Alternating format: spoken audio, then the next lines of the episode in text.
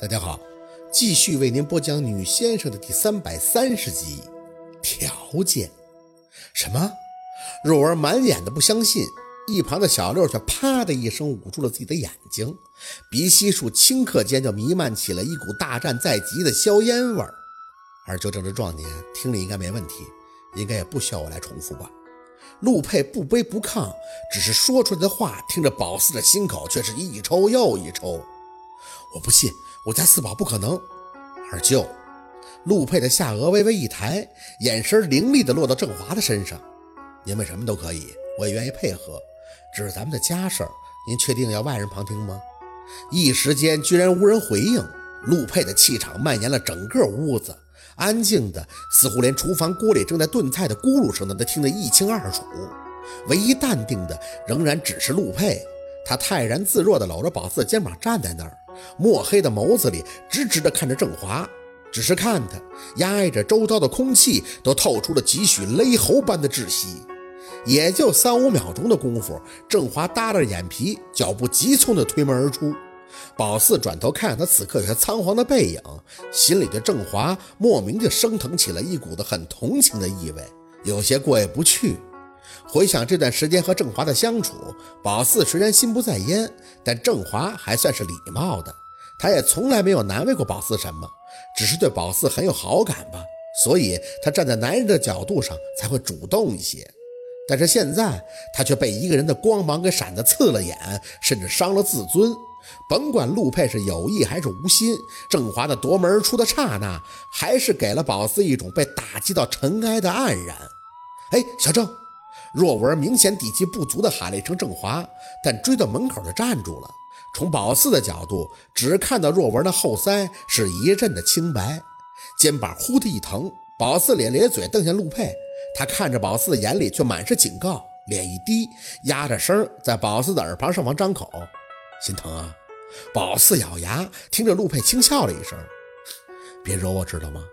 那明月尴尴尬尬的还站在原地，但对眼前发生的事情接受度还是挺快的，嘴里也在第一时间打着圆场。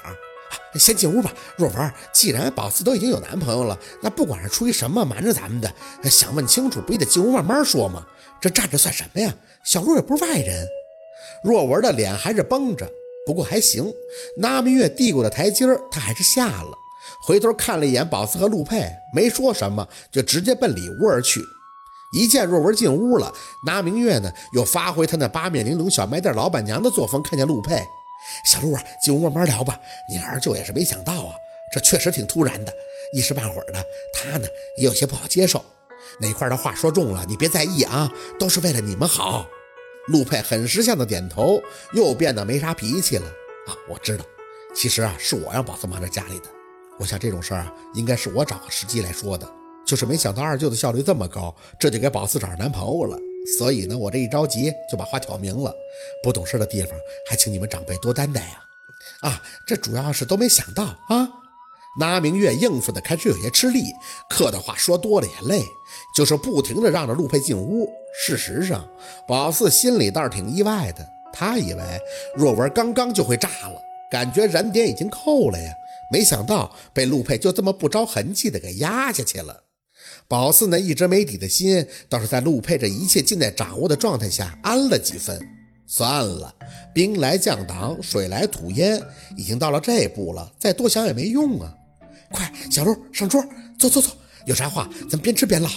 那明月招呼着陆佩入座，屋里的正中就放着饭桌，过节嘛，这菜的丰盛程度自然不消多说，很多菜都是若文嘱咐要加的，为的就是那个郑华。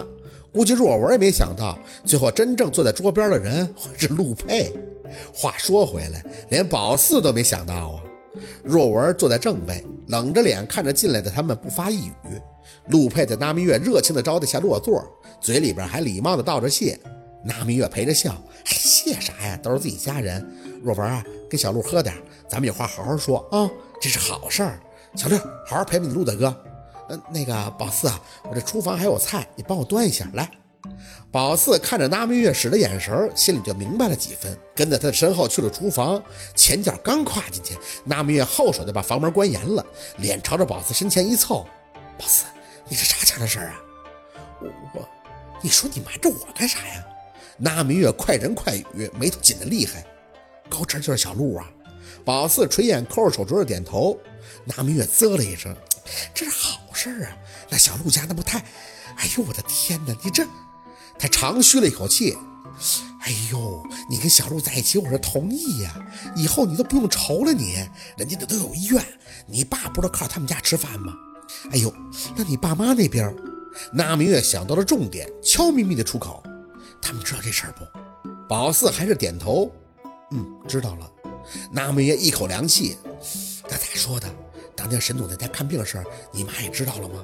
还有你爸，你爸跟那个小鹿他妈啥关系？这事儿闹明白没有啊？”哎呦我的天哪！我这才觉得你俩这事儿麻烦，难怪你不说，这里边挺牵扯不清的呢。是啊，就差在这儿了。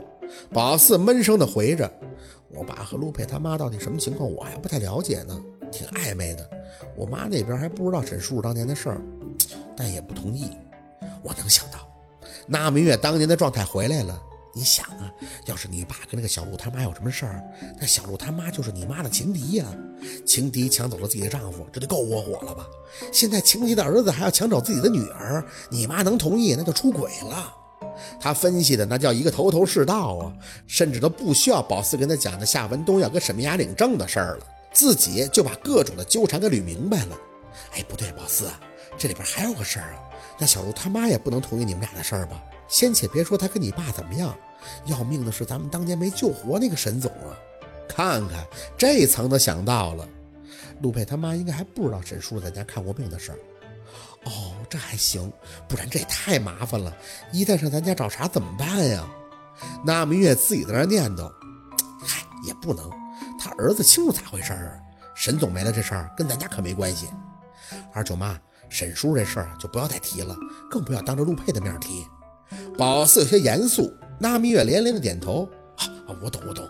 我不说，这不闹不痛快吗？这都过去多少年了？说话间，那蜜月紧了紧鼻子，啥味儿？胡不烂啃的。宝四示意他看向锅，菜烧干了。哎呦妈耶！那蜜月手忙脚乱的就关火。啊，还行，还能上桌。回头看了宝四一眼，宝四，不过咋说，舅妈支持你跟小鹿啊。男才女貌，天作之合。就那长相，上哪儿找去？那郑华压根儿就比不了。我觉得小鹿行，没说的。宝四扯着嘴角看着那蜜月笑笑，心里叹气。接过那蜜月递给他菜，就回了屋。迎面的还是低气压。桌边的三个男人貌似大眼对小眼的看了很久，谁也没言语。宝四是不知道说什么，一看见若文那瞪着他的眼，就自动选择失明，把菜摆到桌子上，就垂脸坐到陆佩身边的位置。这一点他还是很自觉的。